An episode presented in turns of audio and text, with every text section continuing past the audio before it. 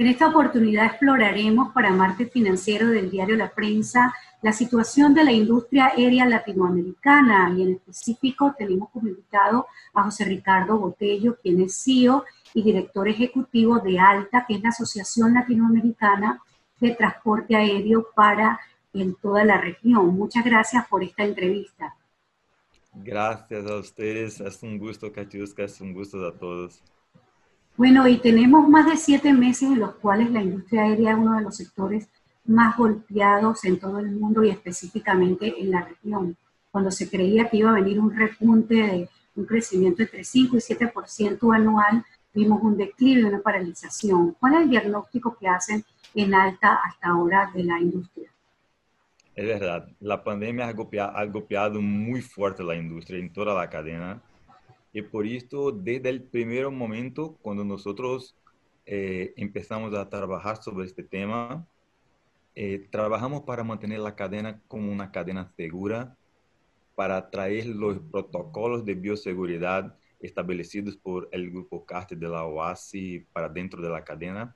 Y hemos logrado, hemos logrado, yo creo que ahora con, con la reapertura de los cielos de los países, vamos a ver paso a paso, de manera continua, un crecimiento de nuestra industria. Es un regreso, una reanudación porque es muy importante para generar empleos, para generar renta para las personas.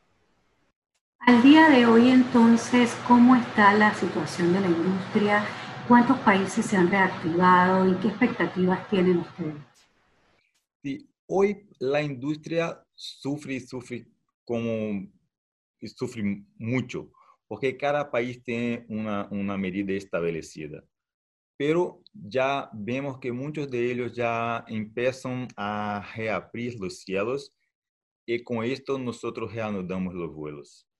La, la situación esencial hoy que nosotros trabajamos, Kachusca, es generar para las personas la confianza para que regresen a volar. Los viajeros necesitan regresar. Y por eso hemos trabajado mucho con no solamente la industria aérea, las aerolíneas, pero toda la cadena. Estamos trabajando juntos con el, sector hotelero, estamos trabajando juntos con los aeropuertos para que las personas se sientan seguro para regresar a volar. Y en ese caso, ¿cuál ha sido la expectativa de las personas? Vemos varias encuestas que dicen que el 60% quiere volver a viajar, pero hay algunos que no quieren el confinamiento, no quieren la cuarentena, y ya los aeropuertos están aplicando. En el caso de Panamá. Mira, es interesante porque en verdad cuando nosotros hablamos de toda la cadena, hay estudios, hay encuestas que indican que 80-86% de las personas que han volado sienten seguras en, el aeropuerto y en la cabina de, nuestras aeronaves. En verdad, lo que pasa es que esta es la razón por la cual nosotros hemos hablado con los gobiernos para que saquen medidas que no son medidas basadas en evidencias. Por ejemplo, la cuarentena. las cuarentenas establecidas por algunos gobiernos son terribles para las personas que quieren viajar compreendemos que, comprendemos, claro, y entendemos que cada situación es una situación, respetamos las decisiones gubernamentales, pero las encuestas que nosotros tenemos, por ejemplo, hay un, un, estudio hecho por el Departamento de Defensa de los Estados Unidos, donde está probado que la contaminación en vuelo es casi imposible. Estudios otros hechos por la IATA indican que es, es como ser, eh, como, tener, eh, ser atingido por un, un, rayo, o sea, de un punto, un millón y doscientos eh, mil millones de personas que volaron, 44 personas fueron contaminadas y mismo en estos casos, antes de todos los protocolos establecidos, como por ejemplo el uso de mascarillas. O sea, es una cadena completamente segura. Ahora, cuando hablamos con las personas que, que, que pueden seguir, o sea, pueden utilizar el, el aeropuerto, pueden utilizar los vuelos, pueden llegar a, una, a su destino con tranquilidad, necesitamos establecer que no hay cuarentena. Porque de otra manera las personas no viajan. O sea, la cuarentena mata, en verdad, la demanda. Y esta es la manera como nosotros hemos trabajado. Algunos países han establecido, por ejemplo, tests, testing pre-flights, comprendemos, pero, por ejemplo, hemos, hemos intentado a todo momento establecer protocolos que sean, ok, si nosotros vamos a utilizar el PCR, entonces, ¿por qué no cambiarlo por testing antígeno?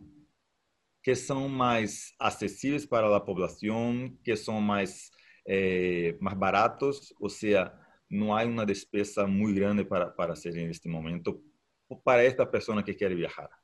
É, é a maneira como nós hemos trabalhado. Ahora, la IATA junto con ustedes establecieron unos protocolos de seguridad y la OASI para que los aeropuertos fueran eh, tomando esas medidas. Ya varios de los aeropuertos en la región están abiertos y poco a poco se ha ido restableciendo. ¿Cómo está la situación al día de hoy en América Latina? Es verdad. Por, por eso que nosotros, eh, eh, cuando hablamos de esta situación de la pandemia, muchas veces explicamos para las personas, mira, hoy es más seguro viajar de avión que, por ejemplo, ir a un supermercado o a un mall. Porque como indústria, nós estamos unidos ou hemos trabajando de maneira unida para termos protocolos uniformizados estabelecidos. E desde o princípio, hemos trabalhado com a OASI e com o grupo chamado um grupo chamado CARTS, que era um grupo onde, onde estava o país, os países e a indústria. E aí, como a indústria estávamos Alta, IATA, a ACI, todos aqueles interessados em manter ou em ter um protocolo estabelecido. E hemos logrado esse documento. E por isso, desde o princípio, é possível eh, encontrar os protocolos em los aeroportos, em los hotéis, eh, em las aeronaves. Ou seja, desde o primeiro momento, hemos trabalhado conjuntamente com este documento, donde, que, que não foi estabelecido solamente por la indústria, sino também por, el, por los gobiernos. O sea, es un protocolo unido entre gobiernos y la industria. Y ahí, Katiuska, si, si, si me permites, es interesante, es interesante comentar que por esta razón nosotros hemos solicitado a los gobiernos que sigan los protocolos establecidos por el grupo CARTS, porque son protocolos basados en bioseguridad.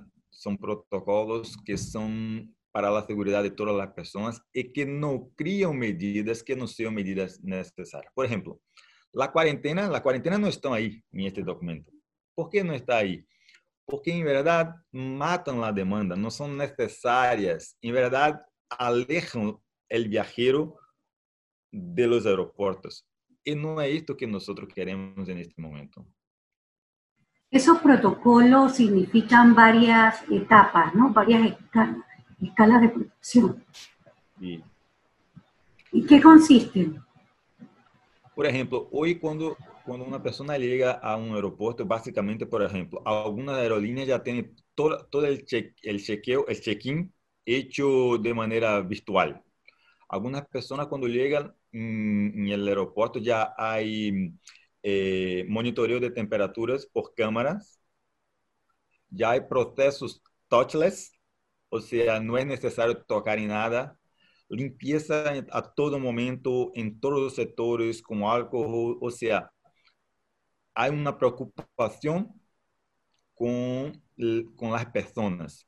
Y después, cuando ingresan en, en la aerolínea, en, el, avión, la cabina está completamente segura con protocolos, por ejemplo, mascarillas obrigatorias, con eh, servicios diferenciados para que las personas se, se queden en la silla. Y claro, claro, que hemos enfatizado mucho que cuando hablamos de la cabina, hablamos ahí también del filtro EPA, que ahora algunas personas ya conocen, y que es muy interesante hablar de él porque cuando, cuando preguntamos a las personas en encuestas, mira, ¿cuál es tu preocupación? Ah, yo tengo una preocupación porque yo estaré sentado cerca de otra persona.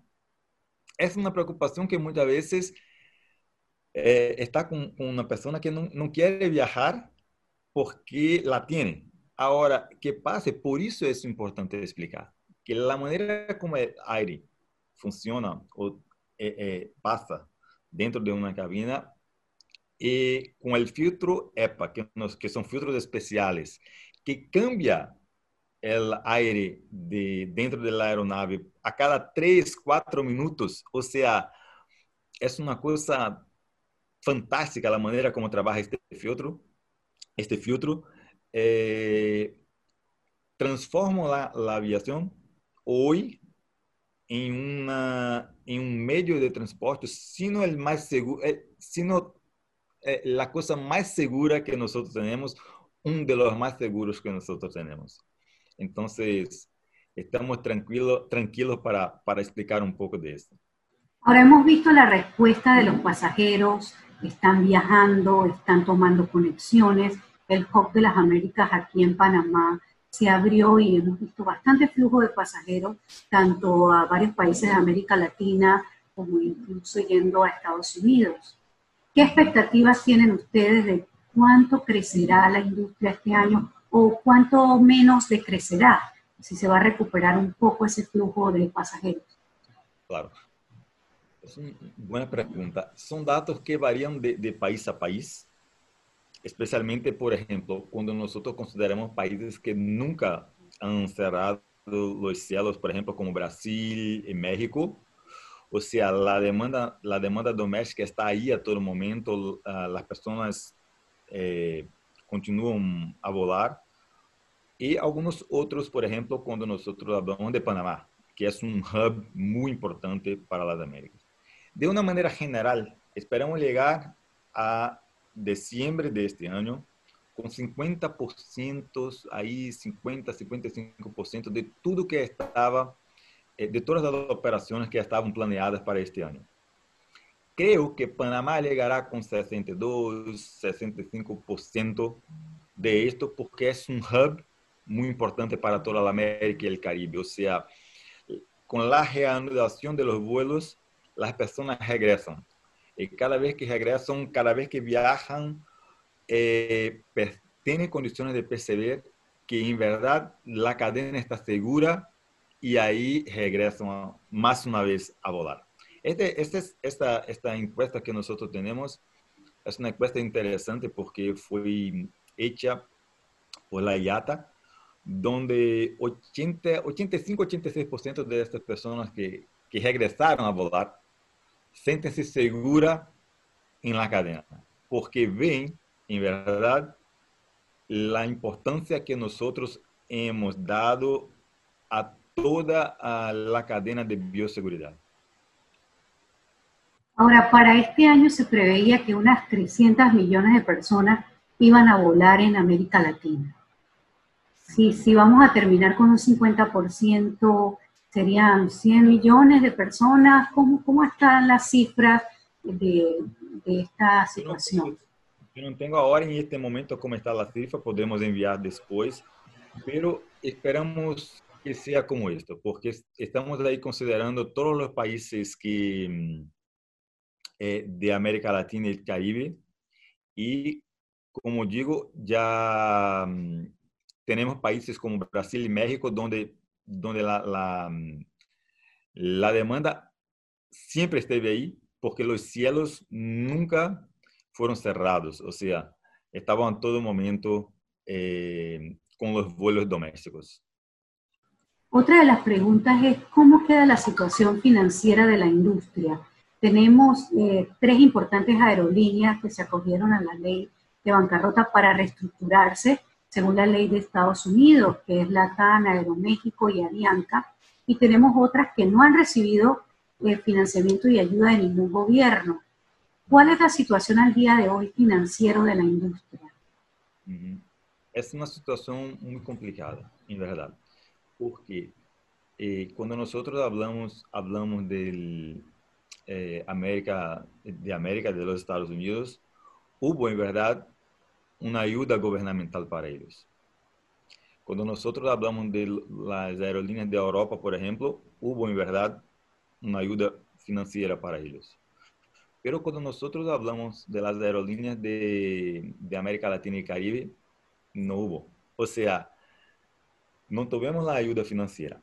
Pero comprendemos que en nuestro caso, los países tienen muchas situaciones excepcionales que tienen que tratar. Y como no hubo esta ayuda financiera, la industria tuve que, que encontrar una solución. Y ahí, cuando tú mencionas, por ejemplo, el Chapter 11, es importante entender que, en verdad, muchas veces es la manera, la mejor manera de reorganizar la industria. Entonces, a todo momento nosotros apoyamos nuestras, nuestras aerolíneas que ahí llegaron, porque en verdad es una decisión importante para mantener la operación con seguridad, con los protocolos y al mismo tiempo tener la posibilidad de reorganizar la, la empresa. Y en ese caso, eh, ¿qué expectativas hay? ¿Desaparecerán estas pequeñas aerolíneas que no tuvieron un soporte? Veíamos un boom de low cost en la región. ¿Qué expectativas tienen ustedes? Es difícil decir, decir. Ahí e, es una situación que no, no creo que nadie tiene una, una respuesta para esto, porque en verdad, ¿qué pasa? Es que cada aerolínea tiene su administración y qué pasa es que a cada momento, a cada reapertura, a cada ayuda financiera o no, porque muchas veces algunos países, por ejemplo, no dan la ayuda financiera, pero cambian reglas gubernamentales, por ejemplo, de regulaciones desnecesarias, de regulaciones de combustibles desnecesarias, o sea, que mejoran la competencia. Y ahí cada aerolínea tiene un, modelo negocial que, que, va a tratar con, con, su parcero. Entonces, no es un, que no, tenemos una, una, respuesta para dos más dos, que son cuatro siempre, pero eh, cada, yo creo que en, en, este caso cada aerolínea tendrá que hacer un estudio y verificar la mejor posibilidad.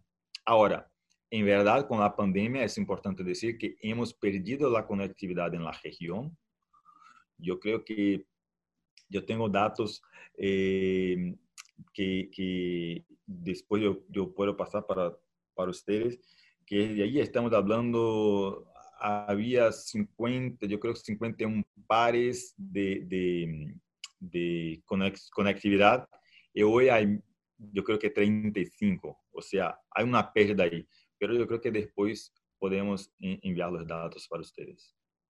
¿Por qué es importante la industria aérea en la economía de la región? ¿Cuánto genera en empleo? ¿Cuánto genera en inversión del Producto Interno Bruto? Mucho, mira, hablamos de una región como nosotros, y ahí hablamos de toda América Latina y Caribe, donde el turismo es fundamental.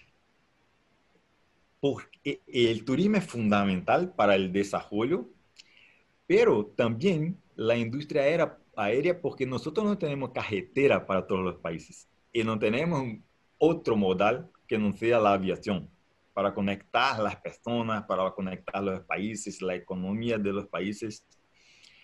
Y ahí cuando, cuando pensamos en toda la cadena de viaje y turismo, donde estamos todos juntos, hablamos, por, por ejemplo, de 17 millones de empleos. Ahora, con esta pandemia, de estos 17 millones, 6, 6 millones de empleo están en riesgo. O sea, es mucho.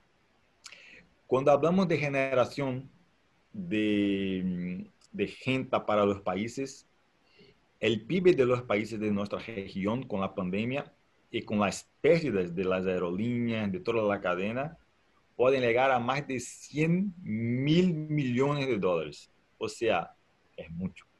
Y cuando hablamos de, de aerolíneas en la región, ahí hablamos de pérdidas que pueden llegar a 18 mil millones de dólares. Es mucho para una región como nuestra. Por eso que a todo momento enfatizamos la necesidad de reanudar los vuelos de manera armonizada. Vamos, los protocolos ya están establecidos. Las evidencias, tenemos que trabajar con evidencias. Las evidencias que nosotros tenemos hoy es que la aviación no es un vector. La aviación muchas veces es en verdad la solución para muchos problemas en nuestra región en este momento porque tenemos los protocolos. Y no es solamente la industria, el Departamento de, Defensa de los Estados Unidos eh, ha hecho este, este, este test, este estudio, estudio, donde en verdad la cadena eh, comprueba que la cadena está segura, que la, la cabina es segura y que las personas podrían viajar.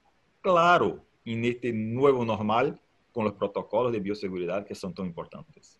Pero son los mismos protocolos que nosotros tenemos que tener cuando vamos a un, a un supermercado, cuando nosotros vamos a un mall. Y para viajar muchas veces tenemos que hacer un examen a más, que por ejemplo es el PCR. El PCR. Ahora, cuando se habla que precisamente la industria va a perder 18 mil millones de dólares, ¿cuánto tiempo va a demorar la industria aérea latinoamericana en recuperarse? Se habla de tres, de cinco años. Sí, se habla de tres, cuatro, cinco años. Todo va a depender de cómo vamos a trabajar con esta demanda.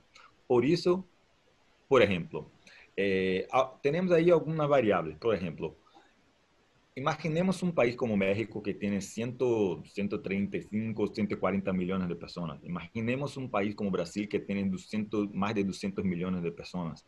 O Argentina que tiene 45 millones de personas.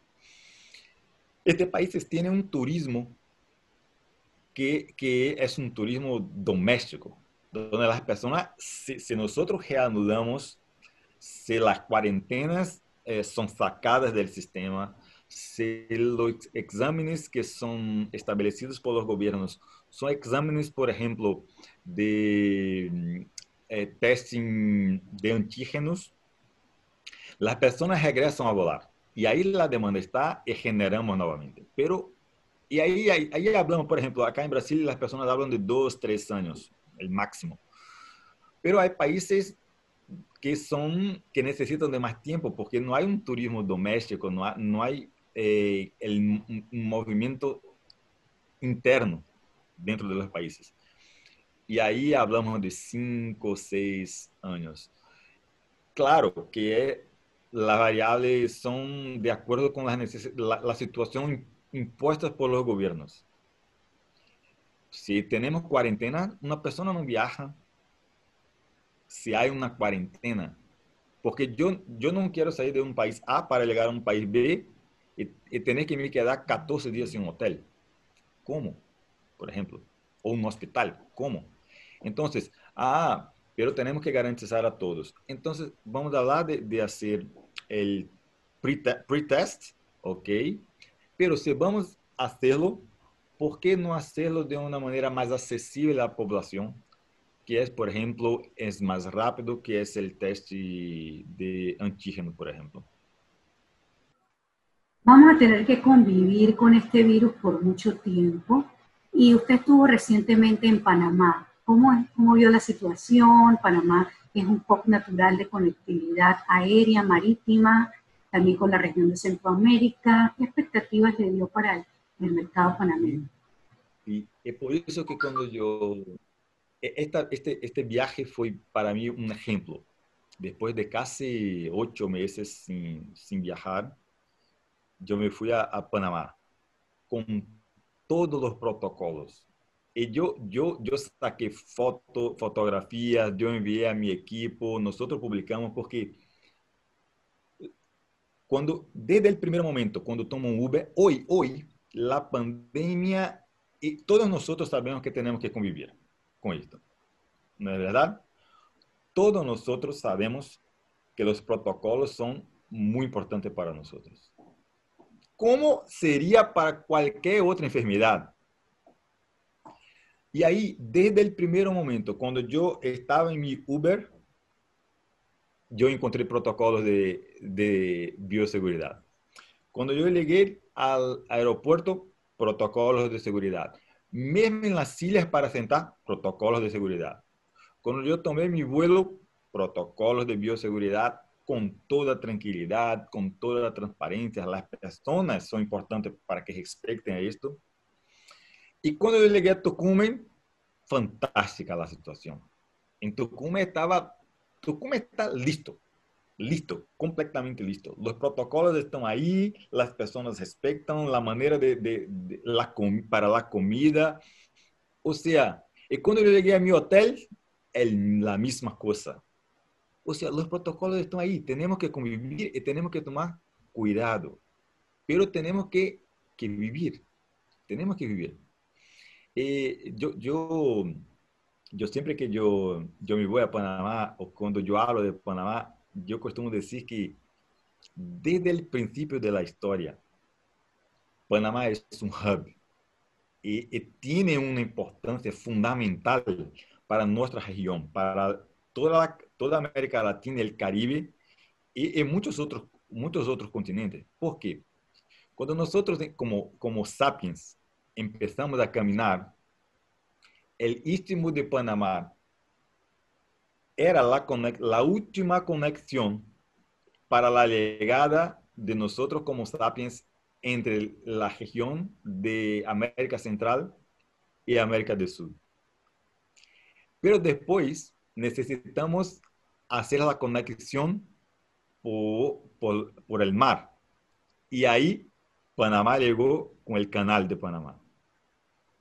Y después, un poco más, necesitamos conectar la región con la aviación.